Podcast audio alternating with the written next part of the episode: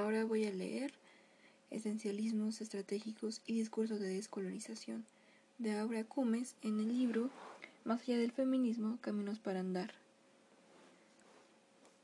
La epígrafe dice así. Desde interpretaciones primordialistas, el mundo está, de hecho, dividido entre lo moderno y lo premoderno, donde lo moderno hace cultura, pero lo premoderno vive con una cultura eterna. Mamdami 2003 la colonización como un problema contemporáneo.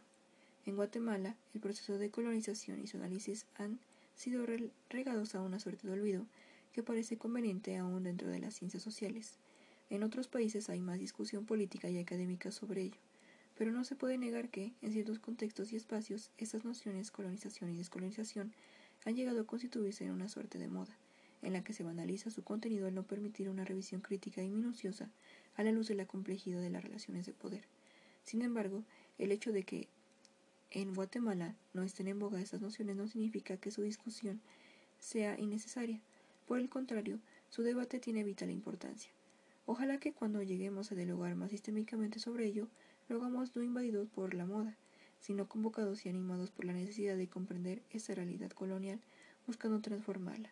Ojalá radicalmente, pero con los pies sobre el suelo es precisamente el temor a que los dictados de las tendencias terminológicas, políticas y académicas se antepongan a la comprensión de la realidad, como ha sucedido tantas veces, lo que me motiva a escribir estas líneas.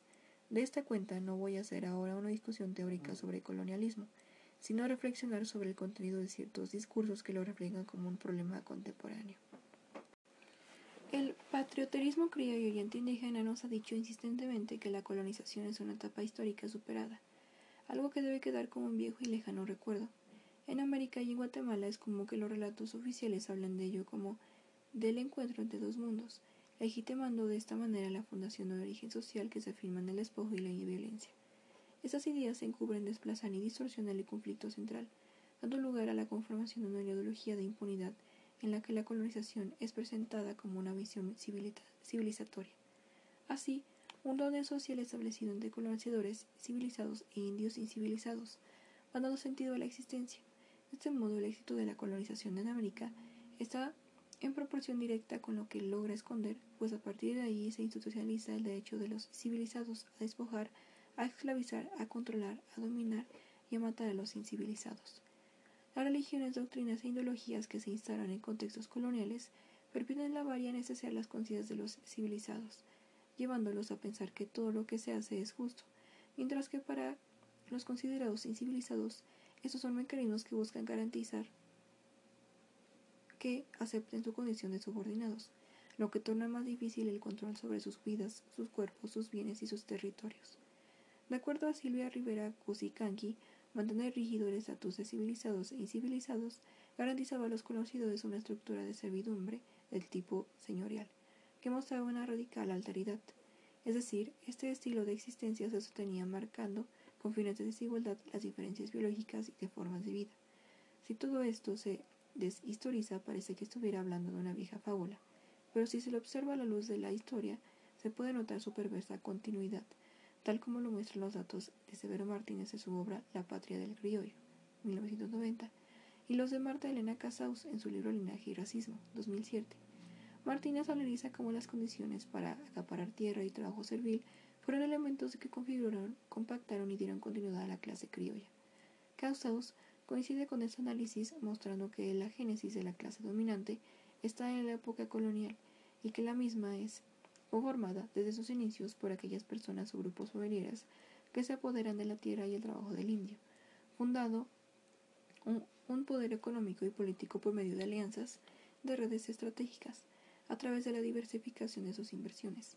Es común a estas élites invertirse en una condición de nobleza y protegerla mediante estrategias como la defensa de su supuesta pareja de sangre, la mejora de la raza en sus alianzas matrimoniales y la endogamia. El establecimiento de jerarquías por medio de determinado biológico con fines de dominio fue una práctica presente en Europa, que las élites relaboraron eh, al quedarse en América. A estas élites coloniales primero y coloniales republicanas después Debemos la configuración de las sociedades latinoamericanas y de la guatemalteca en ese caso, bajo la idea de razas y de etnias, que dio un sentido jerárquico a las diferencias. De allí un profundo desprecio por lo que ellos mismos nombraron como indio, mestizo, ladino y negro, en tanto ejemplificaba lo impuro y lo no merecedor de, la, de una vida decente.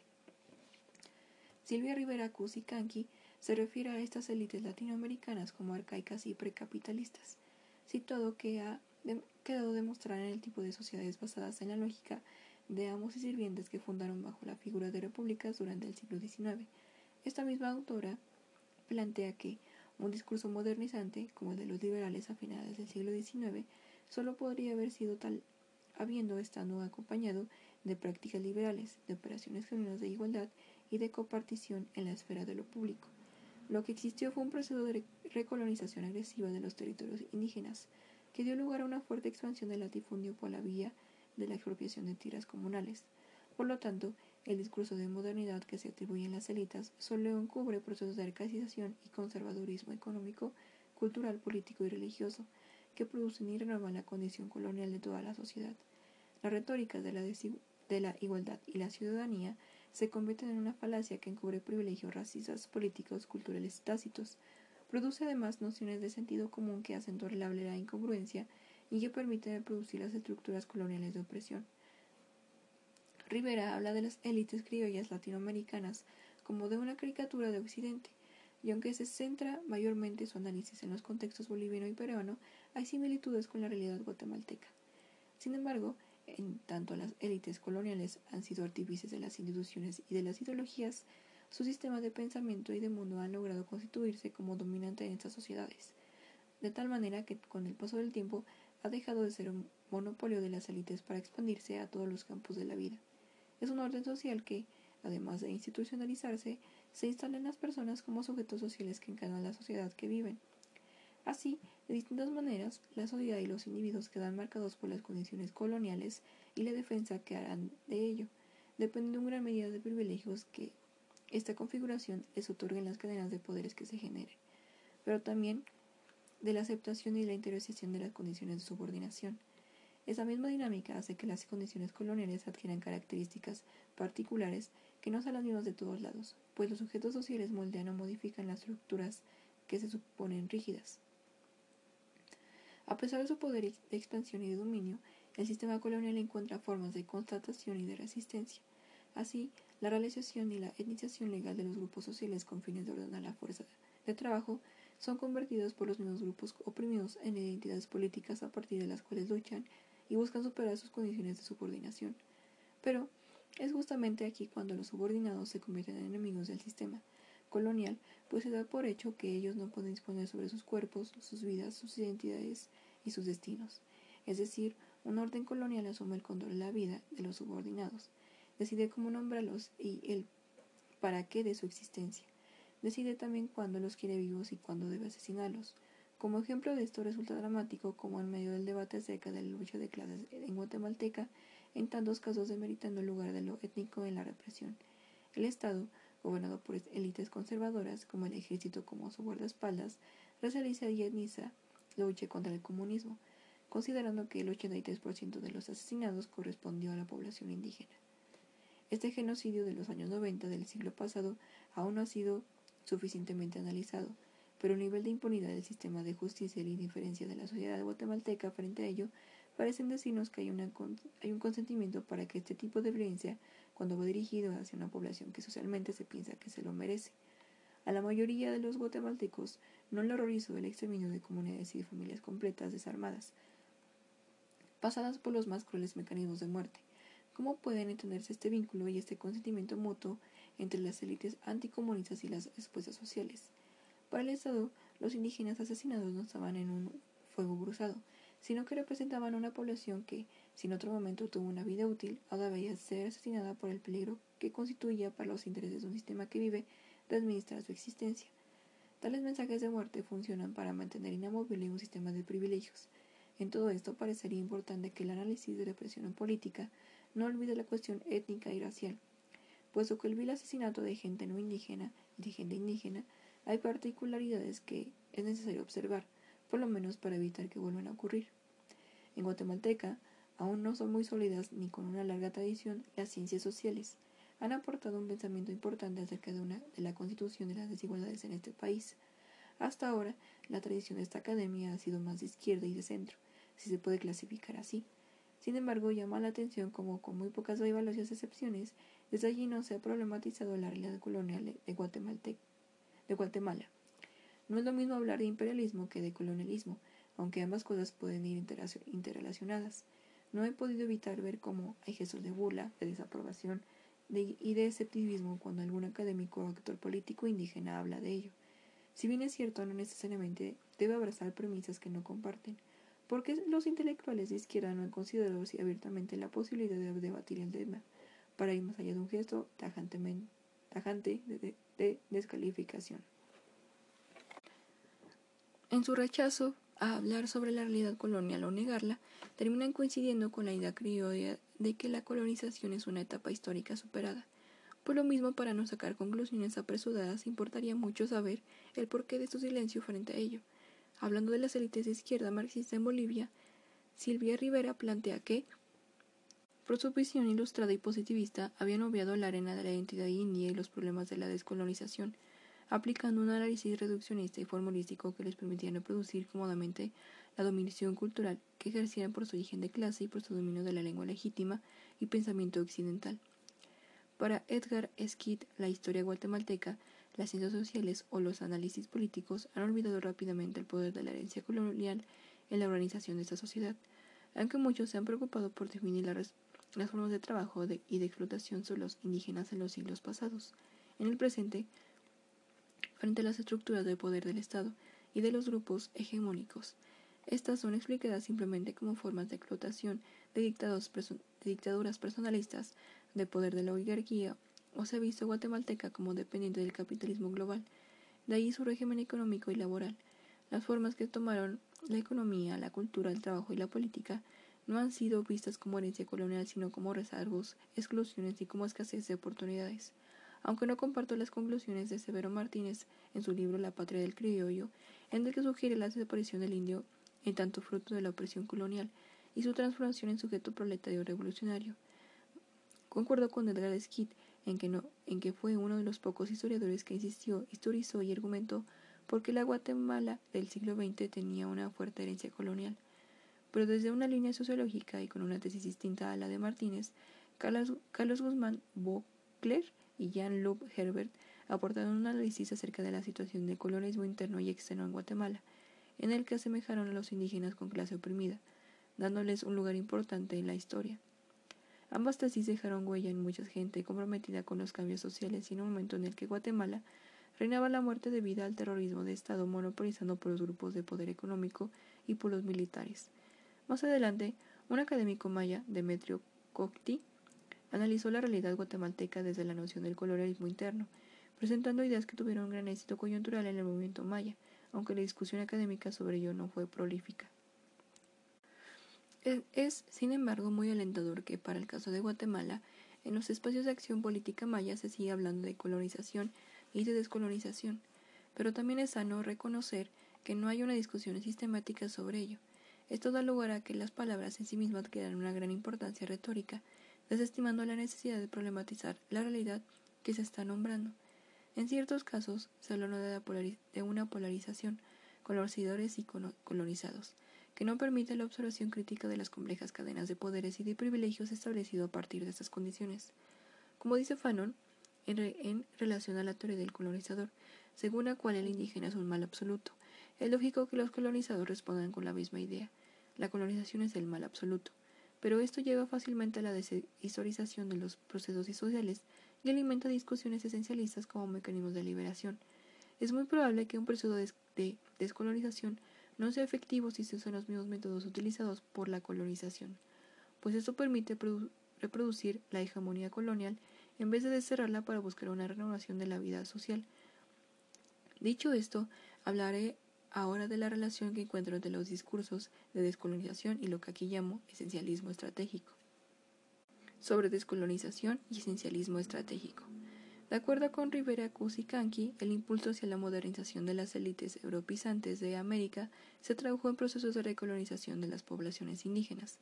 Sin embargo, a pesar de que la anciana modernidad significó esclavitud para las poblaciones indígenas, a la vez fue una arena de resistencia y de conflictos, un escenario para el desarrollo de estrategias contrahegemónicas, de nuevos lenguajes y de proyectos indígenas paralelos y localizados, de manera que la condición de posibilidad de una hegemonía indígena está afincada en el territorio de la nación moderna colonial, inserta en el mundo contemporáneo. Es decir, la vida indígena no quedó congelada, sino que caminó a la par de la modernidad colonial. Por lo mismo, Rivera insiste en que los indígenas fuimos y somos, ante todo, seres contemporáneos, coetáneos y no piezas de museo ancladas en el pasado, como cierta etnología sigue defendiendo. Pero decir esto no equivale a caer en una celebración estéril de la resistencia. Observar cómo han sido siempre a lo largo del tiempo las variadas formas de contestación muestra cómo siempre han habido movimientos, intentos y acciones de liberación. Analizar las relaciones de fuerza puede a la vez mostrarnos qué formas han ido tomando el poder colonial, qué sujetos produce y cómo ha sido modelando frente a las formas de resistencia, cómo se estructura y opera para continuar. La idea es permitir que estas prácticas de resistencia nos enseñen las interconexiones complejas de las estructuras que, de poder que, para el caso de Latinoamérica, sobrepasan la cuestión económica. Algunos análisis de izquierda se refieren al colonialismo solamente como un proyecto económico traído por los procesos de invasión, pero su permanencia muestra que se trata más bien de una imposición, además de económica y política epistémica, en cuya base se estructuran las sociedades colonizadas. Para Edward Said, los procesos de colonialismo son soportados por, impresionantes formaciones ideológicas que incluyen la convicción de que ciertos territorios, pueblos y habitantes necesitan y ruegan ser dominados. De allí la falsa idea de la colonización como un deber o una responsabilidad civilizadora. Por lo mismo, el colonialismo puede entenderse como un proceso de dominación económico y político, epistémico y cultural contradictorio, contestando y contingente, inherentemente modulado por relaciones de fuerza en cada momento de la historia. Para ser desarticulado, un entorno decolonizado en el que hay interconexiones complejas de estructuras de poder seguramente necesita más que respuestas coyunturales fragmentarias y elitistas. Si la colonización es un sistema que afecta a tantos campos de vida, podría pensarse que la descolonización también debería ser un sistema que desafíe las formas institucionalizadas, materiales e ideológicas en las que se sustenta. Pero probablemente esto sea insuficiente si no se pone atención igualmente a la producción subjetiva de la colonización. Para Fanon, en la descolonización hay una exigencia de un replanteamiento integral de la situación colonial. Sin embargo, las acciones y los procesos de descolonización desde las poblaciones sometidas no siempre han tenido la capacidad de problematizar la idea colonizada y superarla, principalmente cuando los métodos para su liberación, voluntaria o involuntariamente, reciclan las lógicas usadas por la colonización. Franz Fanon nos da una gran lección sobre ello cuando no, con gran desencanto, habla de la ampliación de la hegemonía colonial a través de los nacionalismos indígenas en Argelia. En relación a esto, Edward Said plantea que coincidentemente algunos activistas e intelectuales nativos y no nativos que se han rebelado contra la colonización han hecho construcciones similares a la de los colonizadores respecto a su pasado precolonial, como sucedió en el caso de Argelia durante la Guerra de Independencia, 1954 y 1962. La descolonización impulsó a los argelinos y musulmanes a crear imágenes de lo que supuestamente habían ido sido antes de la colonización francesa, discursos de culturas genuinos de sociedades homogéneas y de seres indiscutiblemente apegados a lo comunitario resonaron los movimientos de liberación. Said subraya la capacidad de la fuerza movilizatoria de las imágenes así construidas, pues ofrecieron de los movimientos algo que admirar y que resucitar. Gayate Spivak ha acuñado el término esencialismo estratégico para ilustrar cómo en sociedades colonizadas se ha hecho necesario usar y aceptar temporalmente una posición esencialista para dar mayor presencia al discurso y a las acciones colonizadores. No es mi intención aquí discutir con los censos e inspiradores planteamientos de Spivak, pero sí usaré o me apropiaré con la idea de esencialismo estratégico, porque me parece que puede nombrar algo que sucede en Guatemala en distintas luchas. Pero para este caso me interesa pensar sobre lo que ocurre alrededor de las reivindicaciones indígenas. Antes he de reconocer que hablar de esencialismo conlleva polémica. Los estudios antropológicos han producido un debate a analizar la herencia de de dos tendencias aparentemente contradictorias e irreconciliables. Para entender la etnicidad, el primordialismo y el constructivismo. Por un lado, desde el constructivismo se argumenta la etnicidad como una contingente construcción histórica, mientras que desde el primordialismo se esgrime como una característica esencial que diferencia determinadas poblaciones de otras. Debido a que la antropología está generalmente vinculada a la investigación sobre o con las poblaciones y los movimientos indígenas. Existe una polémica respecto a la producción de ambas escuelas y su compromiso con las poblaciones indígenas. Recuerdo con Eduardo Restrepo y hablando del caso de Colombia en torno a la lucha del movimiento negro, algunas investigadoras radicadas a problematizar la cuestión étnica señalan que no encuentra correspondencia de las narrativas de los movimientos y la realidad social a la que se refieren. Insistentemente se pregunta cómo explicar esas inconsistencias. Para algunos actores políticos y académicos resulta sospechoso que, cuando justo los grupos subalternizados se organizan en torno a la etnicidad, ciertos académicos desde sus torres de marfil aparezcan conceptualizándola como una instrumentalización para posicionar ciertos intereses. Estos últimos se preguntan si, acaso indica la historicidad, incompletud, multiplicidad e inconsistencias de las narrativas y prácticas de la etnicidad e identidad étnica no es precisamente una forma de socavar y desempoderar a los movimientos sociales y cuestiones éticas.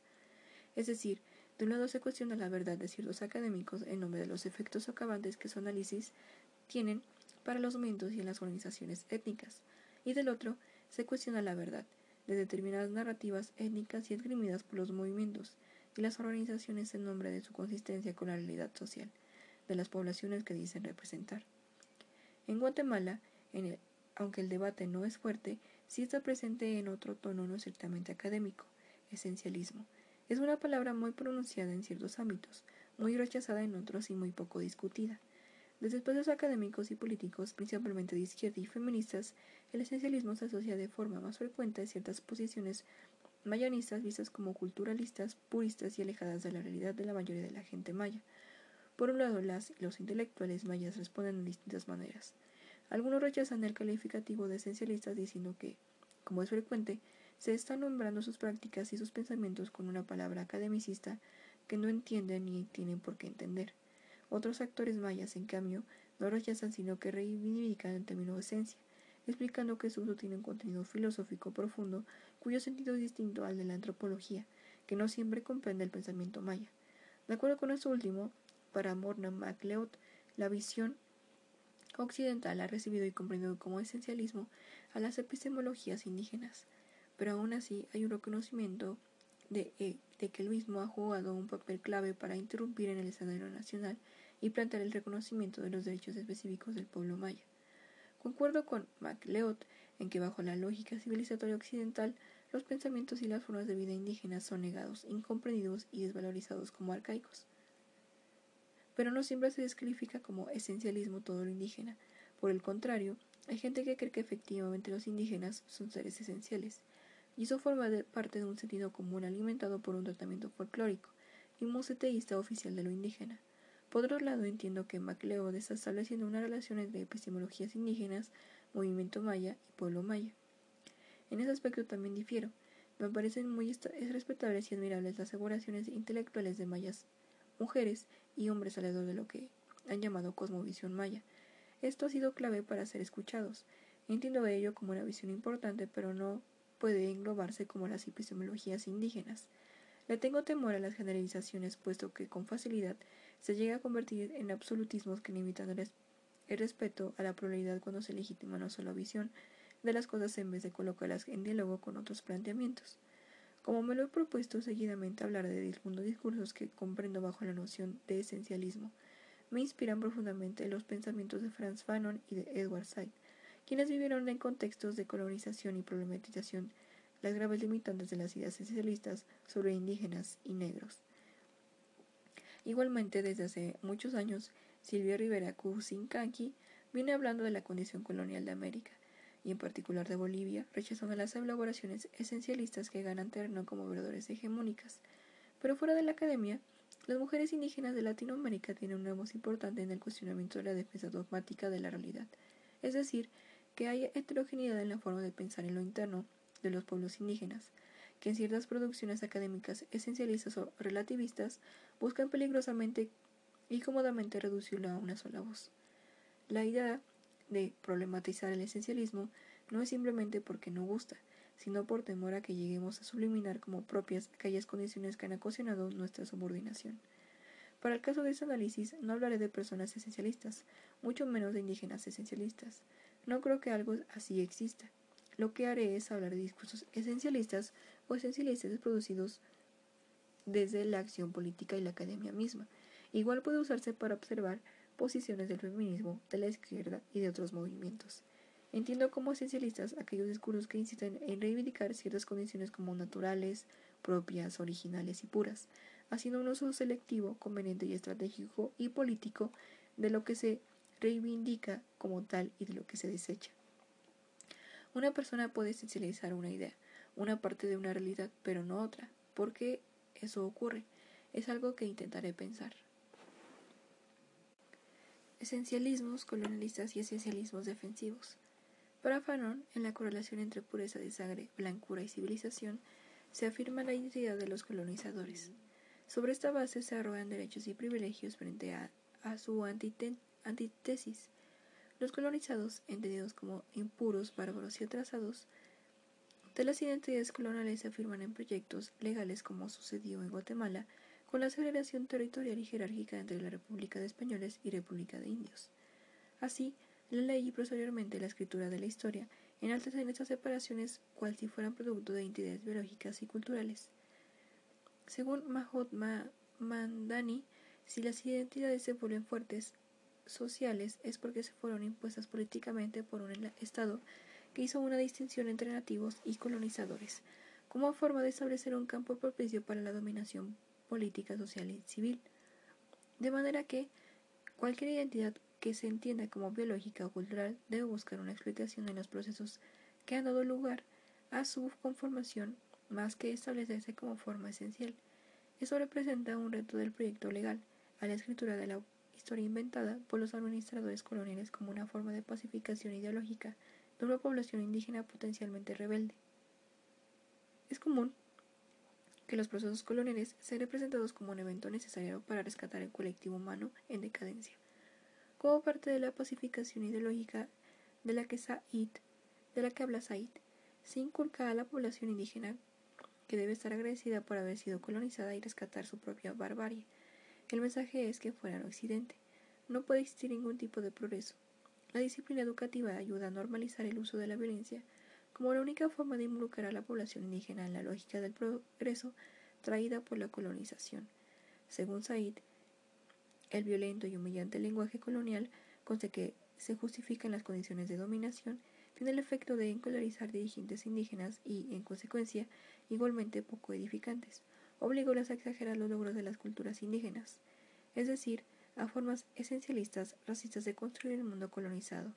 Algunos subalternizados responden también con ideas esencialistas con su fondo de darle la vuelta a su existencia inferiorizada. Para ser escuchados usan los mismos términos que el lenguaje hegemónico, tratan de definirse por términos exteriores. Curiosamente, esta forma de imponerse da visibilidad a los colectivos subalternizados, pues, por desgracia, pareciera que la lógica hegemónica solo entiende sus mismos términos. La dificultad de las teorías esencialistas es que dan lugar a polarizaciones que proveen la demagogia en vez de estimular el conocimiento y la observación constante de la realidad. El esencialismo defensivo que podría comprenderse como necesario, temporal o estratégico, tiene la desventaja de que, de que se presenta en función de los otros. Se construyen imágenes indígenas para responder al esencialismo racista, a costa de sacrificar los problemas de la realidad. No hay garantía de que un esencialismo que haya sido abrazado como temporal no termine convirtiéndose en una especie de verdad absoluta. Aquí, la historización fina de los procesos sociales, tal como lo proponen Mandani y Said, será fundamental para no quedar atrapados en estrategias defensivas. Alatas y Guba sugieren que en, un proceso de descolonización, la historia es un ejercicio de crítica para evitar reproducir los objetos, las ideologías y los argumentos colonialistas. Esto ayudaría a evitar las ironías de la historia cuando, en lugar de transformar el ámbito político creado por el colonialismo, las luchas indígenas lo conformarían voluntaria o involuntariamente. Paradójicamente, los esencialismos defensivos indígenas no surgen solamente en respuesta de los discursos hegemónicos coloniales de derecha, también son provocados por las visiones académicas y políticas, dogmáticas y fundamentalistas de izquierda y feministas antiindígenas. Sus rígidas conceptualizaciones acerca de la realidad en términos de clase y de género Subrayan que el tema de las relaciones de poder mientras los reproducen cómodamente al combatir los rasgos físicos, la cultura, la lengua y cierta visión de la vida, legitimadas por la realidad social, según Rivera Cusicanqui, Las élites de la izquierda, de raíz cultural criolla occidental, tenían una visión meramente instrumental de las demandas éticas. Ellas eran útiles solo en tanto no se automatizaran de la movilización popular controlada por ellos. Allí se esconde un esfuerzo de integrar y civilizar a los indígenas, no muy diferenciado de las matrices ideológicas que el marxismo combatía, el nacionalismo y el liberalismo, con las cuales comparte una visión evolucionista del devenir histórico, colocando a las sociedades indígenas en idéntico papel de objetos de una visión civilizadora externa. En el plano epistemológico se reproduciría una relación asimétrica entre un sujeto cognoscente que compartiría la visión del mundo de una sociedad dominante y un otro ético, cuya identidad era atribuida desde afuera o forzada a encajar con los intereses del campesinado y del proletariado. Los comportamientos racistas y paternalistas muy normalizados en la izquierda reproducirían la visión de los indígenas como peones, demeritando su potencial intelectual. Con todo, las mujeres y hombres indígenas no tuvieron comportamientos pasivos. Si bien ocupaban un lugar subordinado los motivos y las condiciones que los llevaron a formar parte de sus movimientos, los proveyeron los proveyeron de fuerzas para estructurar sus propias luchas o para tomar otros caminos. En Guatemala, con las estructuras en Guatemala, con la firma de la paz, se consolida el movimiento maya, y al mismo tiempo se va observando el evitamiento de la izquierda ortodoxa. Hombres y mujeres que conforman el movimiento maya van haciendo un trabajo intelectual fundamental. En su momento desafió las nociones que la misma izquierda popularizó alrededor del indio y su cultura, como sujeto producido por la colonia un lindo del que habría que despertar. La visión racionalista de una izquierda dogmática que insiste en encajar en una realidad colonizada bajo un absoluto determinismo económico obliga también a sobredimensionar el lugar de la cultura, separando de los sujetos sociales y de su contexto histórico, económico y político, de manera que, en Guatemala, las y los mayas tuvieron y tienen muchos motivos para elaborar sus propias formas de pensamiento, que como dice Rivera Cusicanqui, pueden generar importantes renovaciones analíticas políticas si sus potenciales efectos críticos no quedan amputados o anclados en esquemas dogmáticos. Un pasado colonizador y un pasado liberador. En los procesos de, de descolonización, el pasado es un asunto en disputa. Como ya he mencionado, destruir o distorsionar el pasado de los colonizados y glorificar el propio como superior forma parte de la tecnología colonial. Los colonizados son despojados de la capacidad de un pasado digno y eso mismo les niega un presente igualmente digno, pues entre las estrategias más corrientes de interpretación y de justificación del presente se encuentra la invocación del pasado. Cuando escribo estas líneas, recuerdo las innumerables veces que he escuchado a profesores y compañeros del aula hablar con gran autoridad sobre la desaparición misteriosa de los mayas, estableciendo hipótesis, más bien afirmaciones, absurdas y irresistibles sin verse obligados a sustentarlas. Esto se dice comúnmente para reafirmar que no tiene nada que ver aquellos mayas gloriosos con los pobres indios actuales necesitados de civilización para superar su condición animal.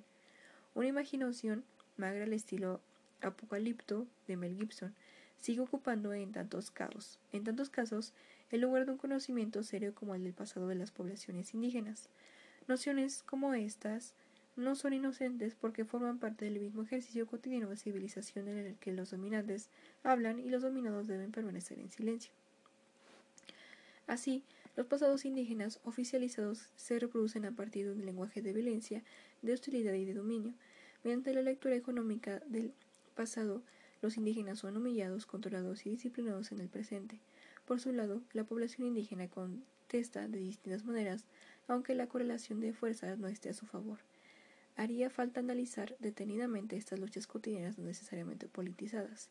Aquí hablaré de una forma particular de respuesta, asumida desde algunos dirigentes mayas, quienes han planteado un discurso reivindicativo sobre el pasado, que cautiva la atención de un público indígena y no indígena que se identifica con esta forma de resistencia. En contraposición al imaginario colonial, se habla de las sociedades mayas antiguas, ascendientes de las actuales como organizaciones perfectas, armónicas, pacíficas y trascendentales cuya problemática actual es debida al aplastante proceso de colonización. A la par, se genera una serie de símbolos y discursos que rechazan la injerencia de lo occidental en la vida de las poblaciones indígenas. Se construyen también narrativas en las que se seleccionan y se mezclan elementos históricos, antropológicos y hechos actuales en una fecunda recreación. Esta forma de elaborar el pasado refleja una aspiración legítima, permite crear una base de orgullo para quienes se identifican con ello. Sin embargo, empiezan a reflejar sus límites cuando de ser una elaboración política reivindicativa, se absolutiza como la palabra sagrada de las abuelas y los abuelos. En ese momento se convierte en una posición dogmática en donde no admite otros análisis de la realidad, a la vez que desestima o desprecia una mirada crítica e inquisitiva de los procesos sociales construidos en medio de un proceso de colonización prolongado. El afán por buscar ejemplos de comunidades mayas puras e incontaminadas suele ser otra preocupación de esta visión. Esta búsqueda no es nueva, pues coincide con los postulados del indigenismo de mediados del siglo pasado, en que se buscaban las características originales de los pueblos indígenas para ser integrados al uso de la nación como, como un distintivo hacia afuera. De igual manera, esta postura se conecta con una corriente primordialista de la antropología que, en vez de comprender en medio de qué relaciones de poder se etnitiza a las poblaciones indígenas, las que entiende como resultado de una comunidad cerrada con rasgos compartidos, como forma de guardar su distinción frente a otras comunidades. Valdría la pena analizar con más detenimiento cuál es la relación entre ese planteamiento maya, la antropología primordialista y los enfoques indigenistas, que ahora se transmutan en ciertos planteamientos sobre la inter y multiculturalidad. Lo que me interesa aclarar es que no estoy pensando en una comprensión esencialista de lo maya, es exclusiva de algunos dirigentes mayas, sino que también es igualmente producida por gente que no es maya, tanto en Guatemala como en el extranjero. Según Aida Hernández, la vieja antropología también ha tenido una responsabilidad en la construcción esencialista del ser indígena, a partir de una concepción de la cultura como una entidad cerrada, homogénea, de valores y de costumbres compartidas, al margen de relaciones de poder. Con estos argumentos se idealizan los pensamientos y las prácticas de los pueblos considerados no occidentales, haciendo eco del ideal del buen salvaje de que Occidente sigue buscando en sus excolonias. Recrear una imagen de autenticidad indígena también termina por identificar a los indígenas más con un pasado que con un presente y un futuro. De esa manera se reduce su contribución a la cultura, casi entendida como folclore, mientras se anulan las realidades de explotación y de subyugación, simbólicamente autorizados al Estado para que no se identifique con los míticos indígenas del pasado, pero no con los ciudadanos que exigen como actores de una reconstrucción del presente y del futuro en todas las áreas de la vida. Así, todos los pueblos occidentales no tienen ningún problema con las transformaciones que se van dando en su interior, pero sí hay transformaciones entre los indígenas. Se sospecha de la pérdida de su pureza o de su originalidad, sin embargo, como dice Ana María Alonso, el problema con esto es que pueden ser muy bien aprovechados por los que controlan el sistema del Estado, por los pasados que no pueden ser incorporados son privatizados y particularizados, se consignan como símbolos nacionales, se les niega una voz pública y los derechos en la redistribución de los réditos que genera el uso de la imagen folclorizada.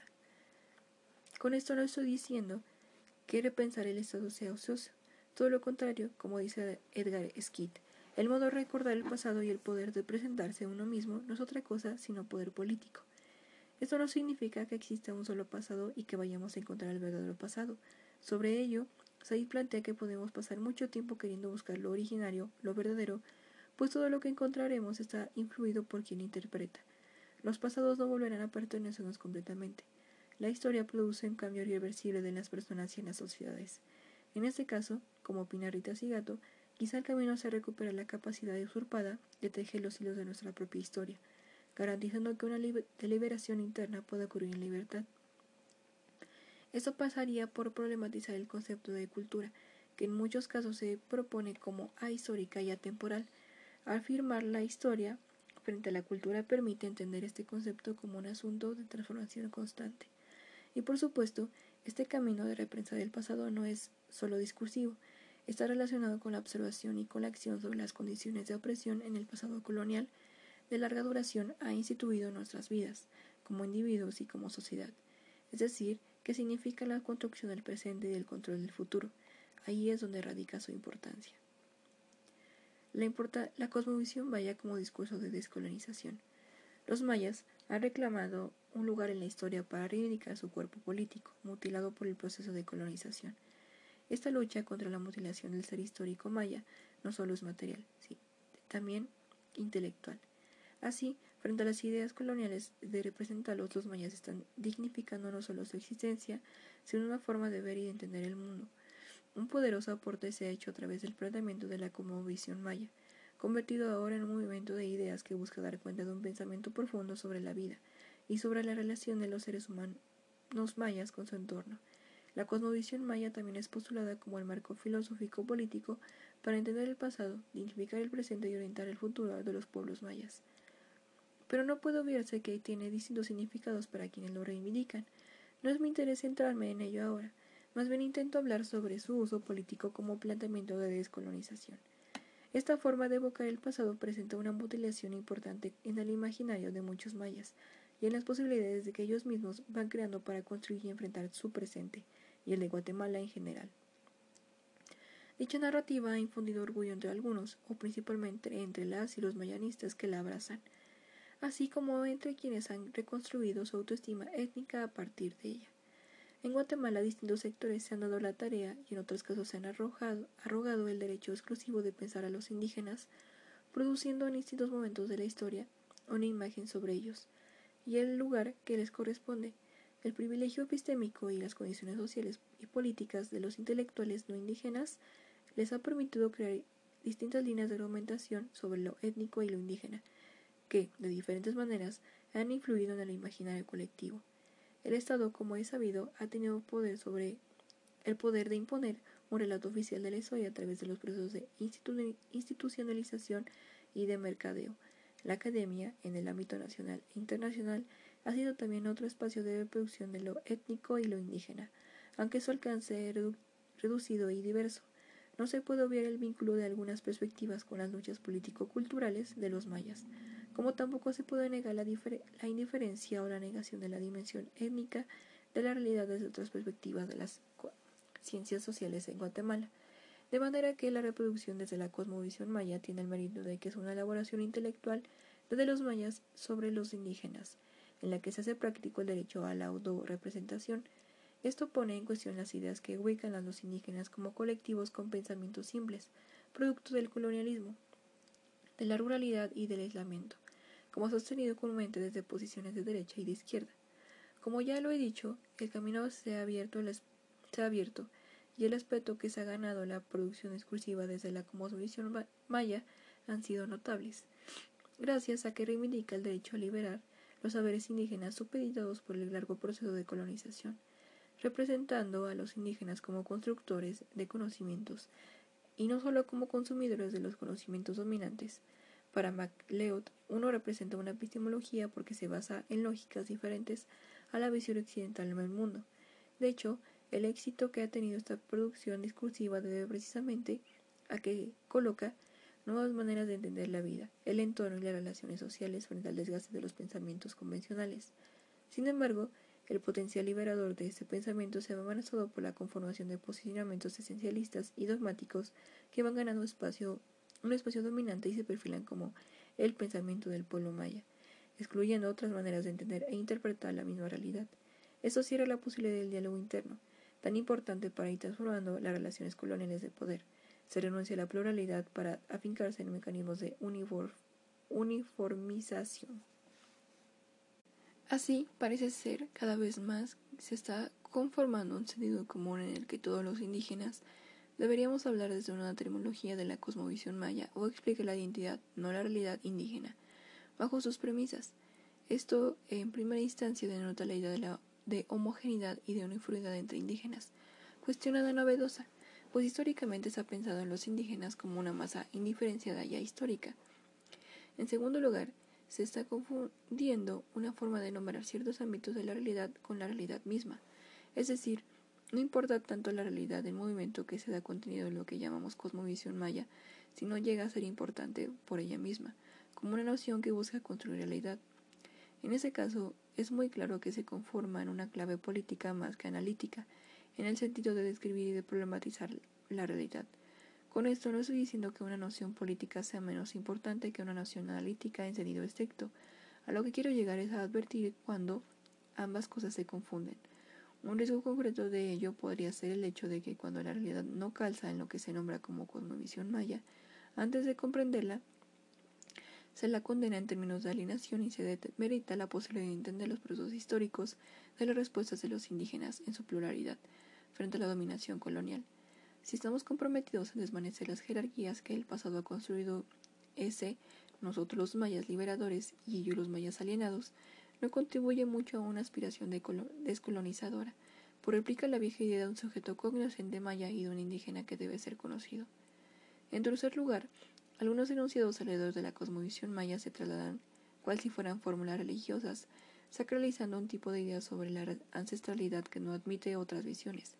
En el siguiente apartado daré ejemplos relacionados con lo polémico, que resulta analizar las relaciones sociales y de poder entre hombres y mujeres mayas. Mi incomodidad frente a las posiciones dogmáticas se debe que llevamos muchos años o siglos siendo regidos por crueles formas de conservadurismos y dogmatismos religiosos gubernamentales y empresariales. Esta situación me lleva a buscar en los movimientos sociales orientaciones más plurales y libertarias, que superen las experiencias pasadas e imaginen otros caminos, no los mismos, para llegar a nuevos modelos de sociedad. En cuarto lugar, difiero con la línea desde la cual sigue primando una visión primitivista y pura y cerrada de lo maya. Aunque no se diga con estas palabras, casi en cualquier tema hay quien pregunta. Tenemos que descubrir cómo hicieron eso las abuelas y los abuelos. Luego falta alguien con que mucha con mucha creatividad, propone algo y le imprime el sello de las abuelas y los abuelos. Lo peligroso de esto es que cuando ese algo se convierte en palabras de nuestros antepasados, no admite cuestionamientos y va generando exclusiones. Asistí a una actividad en la que alguien pensaba el trabajo infantil con las niñas y los niños mayas como un asunto relacionado exclusivamente con la cosmovisión maya. En este caso, las niñas y los niños de antes hacían el trabajo con mucha aceptación, satisfacción y alegría.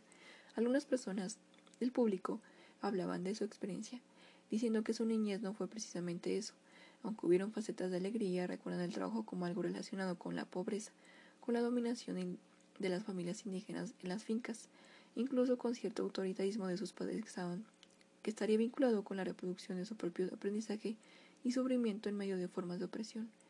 En mi caso, propuse hacer este enlace entre las ideas de la cosmovisión maya y las que planteaban las personas del público pues quizá distintas experiencias, más que una sola, nos podrían dar más luces para observar la realidad actual y su vínculo con el pasado, para trazarnos otro futuro.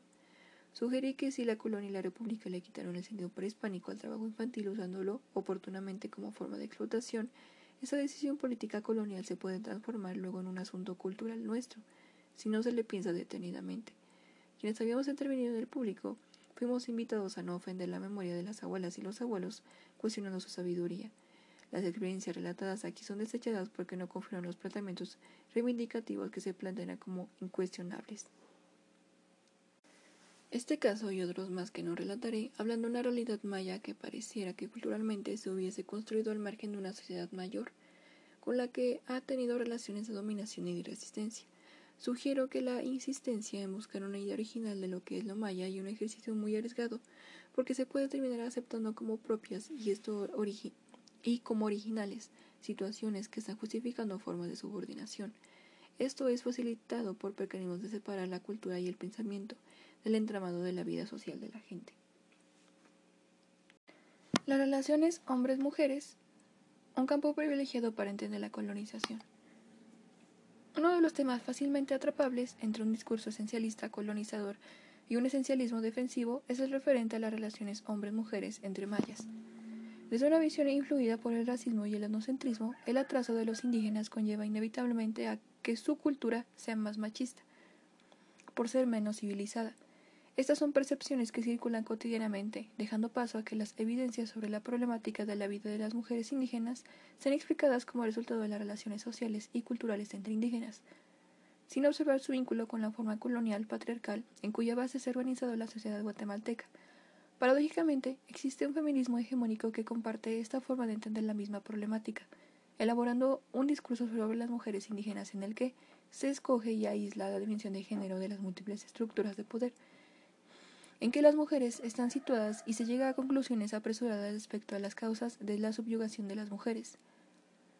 Este modelo de feminismo se normaliza como un proyecto civilizatorio para las mujeres sin cuestionar mucho su paradigma moderno de pretensión universalista, en cuyas entrañas se gestan los procesos de colonización y se legitima el racismo. Para Chandra Mohanty, este feminismo tiene un poder discursivo colonizador de la vida y las prácticas de las mujeres indígenas, que se expresa a través de retóricas de asimilación y de prácticas influidas por el racismo y el etnocentrismo. Al hablar de un feminismo hegemónico, dejo claro que el feminismo no es un movimiento monolítico y colonial, como un todo. Por el contrario, hay esfuerzos importantes orientados a construir teoría y acción política democrática y descolonizadora. Pero estos enfoques son minoritarios, tratándose de contextos como el de latinoamericano. Desde posiciones analíticas unidimensionales, así como el feminismo hegemónico busca comprender la realidad de las mujeres indígenas, aislando la dimensión de género de otras estructuras de poder, la izquierda lo realiza a partir de la exclusividad a la clase social y a los movimientos indígenas, dándole preponderancia a lo étnico. Así, con pretensiones de generalización, se tiende a proporcionar explicaciones fraccionadas de una realidad compleja, perdiéndose la posibilidad de ver cómo funciona la totalidad. Todo esto es evidencia una, una lucha entre ideologías y entre dimensiones analíticas segregadas para entender una realidad más compleja, articulada en la dominación colonial. Esta misma lucha de ideologías interfiere luego con la necesidad de problematizar la realidad, puesto que las posturas androcéntricas en los movimientos indígenas, en su rechazo por lo occidental en tanto colonizador, repudian al feminismo y desechan las nociones que desde allí se han generado, tales como la categoría de género. En muchos casos, estos desencuentros se dan a partir de un desconocimiento mutuo, pero en otros casos las tensiones no se explican solamente desde allí.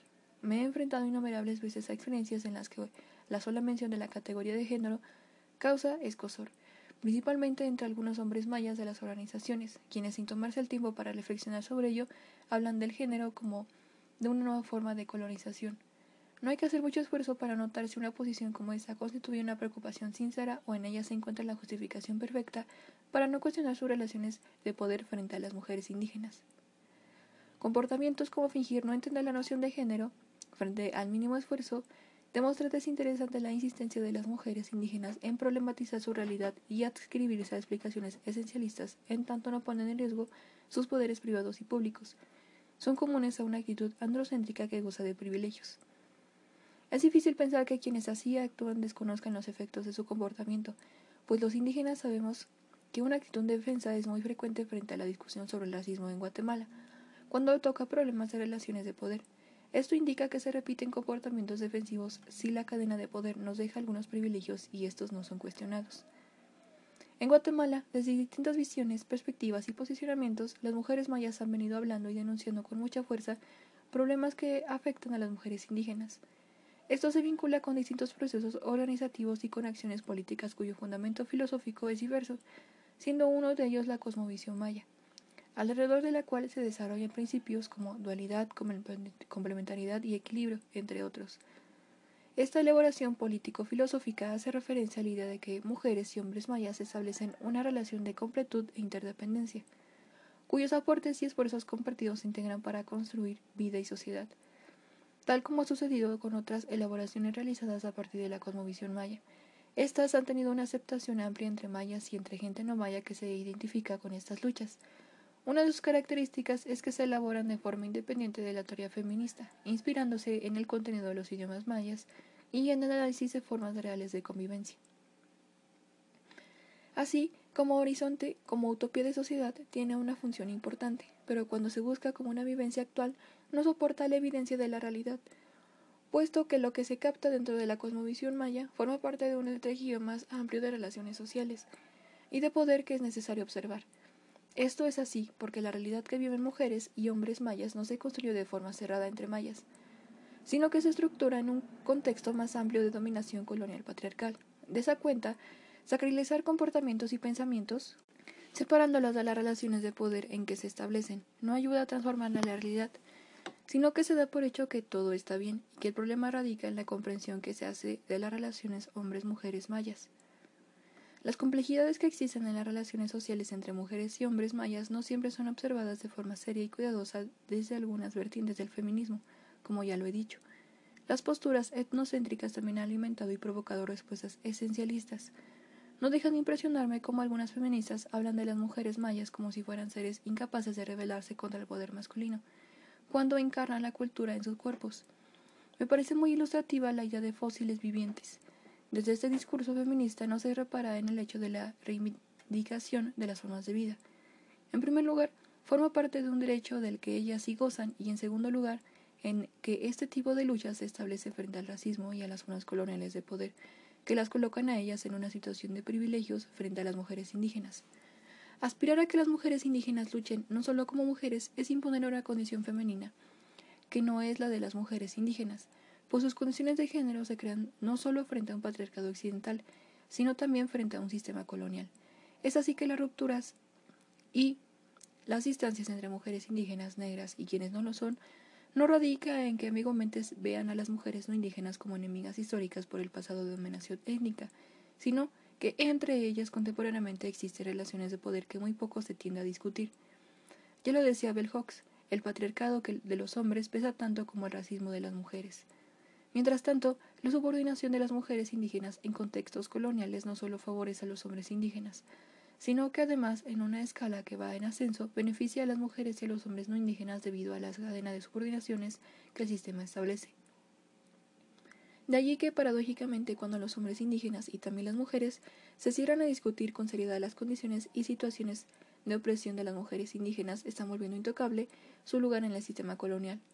La realidad de las mujeres muestra que separar la cultura o el pensamiento del entramado de la vida tiene riesgos, pues se tiende a valorar mucho más que el aporte de las mujeres que a ellas mismas como seres humanos.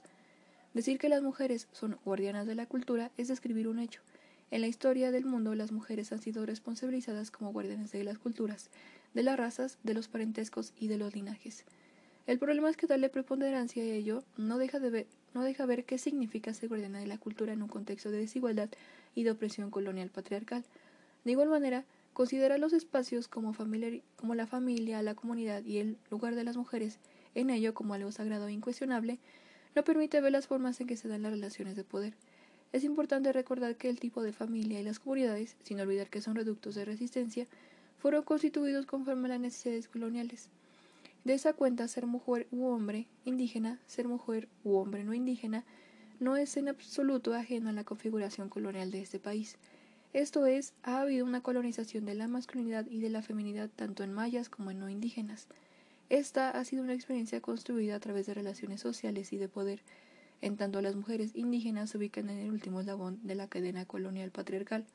Su lugar es privilegiado para observar las maneras en que se estructuran y operan las formas de dominación, es decir, su posición asignada por la historia, su experiencia y sus propuestas. Pueden ofrecer una epistemología renovada que supere las formas fraccionadas de leer la realidad, que hasta ahora, para las mujeres indígenas, solo promueven una inclusión limitada o una exclusión legitimada por los dogmas. Su lugar de subordinación ofrece asimismo la oportunidad de proponer un proceso de liberación en el que no solo se observen las relaciones entre mujeres y hombres, sino también las que se establecen entre mujeres, mujeres y hombres, hombres. Eso se relaciona con la idea de que las mujeres, como actoras, tengan la posibilidad de intervenir y decidir sobre la vida que quieren llevar. La experiencia como inspiración epistemológica. ¿Qué es lo que pretendemos transformar cuando hablamos de descolonización? ¿Cómo se hace esta descolonización? ¿Cómo entender las formas en que se estructura y funciona en lo que llamamos colonización? Hay muchas preguntas por hacernos. Está demostrado que la colonización no solo tiene implicaciones económicas, ni tampoco solamente culturales y políticas, en tanto se presenta como una misión civilizatoria, tiene a la vez profundas implicaciones, implicaciones epistemológicas. De esa cuenta, es fundamental descubrir cómo funcionan las formas de dominación y las relaciones de poder en condiciones de colonización. Seguramente para esto será preciso trascender la idea de tan ensayada de que existan unos sujetos cognoscentes y mujeres y unos sujetos por conocer, o las propuestas elitistas, sean de estas de izquierda, indígenas o feministas, que capturan e interpretan fracciones de la realidad dándoles una explicación totalitaria desde sus teorías e ideologías. Implantar una epistemología basada en la experiencia concreta de sujetos particulares sobre la realidad de otros sujetos, tarde o temprano mostrará sus limitaciones. La lucha por una transformación epistemológica tiene que pasar necesariamente por una problematización profunda de la realidad que se vive. La condición colonial es, pues, un espacio privilegiado para ver cómo funciona la colonización.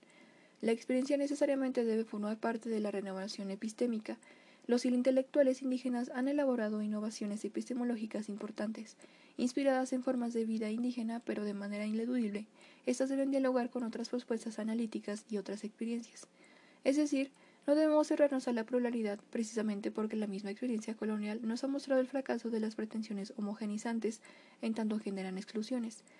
De igual manera, una renovación epistémica necesita descubrir las formas de dominación no solo separando por conveniencia estrategia política lo original, lo auténtico, de lo no puro, sino haciéndole a la propia experiencia una forma de conocimiento. El camino que indígenas, mujeres y hombres cotidianamente han seguido en medio de estas formas de dominación colonial nos ayuda a entender los sistemas complejos de poder en tanto lo que somos se va construyendo a través de relaciones de poder. Aquí, la experiencia y la propuesta de las mujeres indígenas, en su pluralidad, será fundamental para no repetir el error de generalizar la experiencia masculina como si fuera la experiencia de las y los indígenas. La caricaturización indigenista, neofolclórica y multiculturalista oficial de los indígenas no ayuda a entender las formas de poder, precisamente porque se construye en una imagen de lo indígena, desprovista de humanidad en tanto separa su vida material de su vida subjetiva. La cosificación de lo indígena estetiza su opresión, quitándole el poder de cuestionamiento. De igual manera, los discursos esencialistas que insisten en anclar a los indígenas en el pasado suspenden su vida en el tiempo y la congelan, condenándolos a hacer eternamente lo que las contingencias históricas los llevaron a hacer en algún momento de la vida. Se olvida lo que no es indígena por naturaleza, sino por la acción de la historia colonial, que etnizó y racializó las diferencias con fines de dominio. Una idea esencialista es importante en sí misma, pero no permite cuestionar la realidad de la que se habla, pues ésta queda oculta tras la elocuencia del discurso reivindicativo esencial. Esto da pie a culturalizar la pobreza o las condiciones precarias de muchos indígenas, cuando se enarbola como la bandera de la diferencia, mientras no se pregunta a quienes así viven como quieren vivir.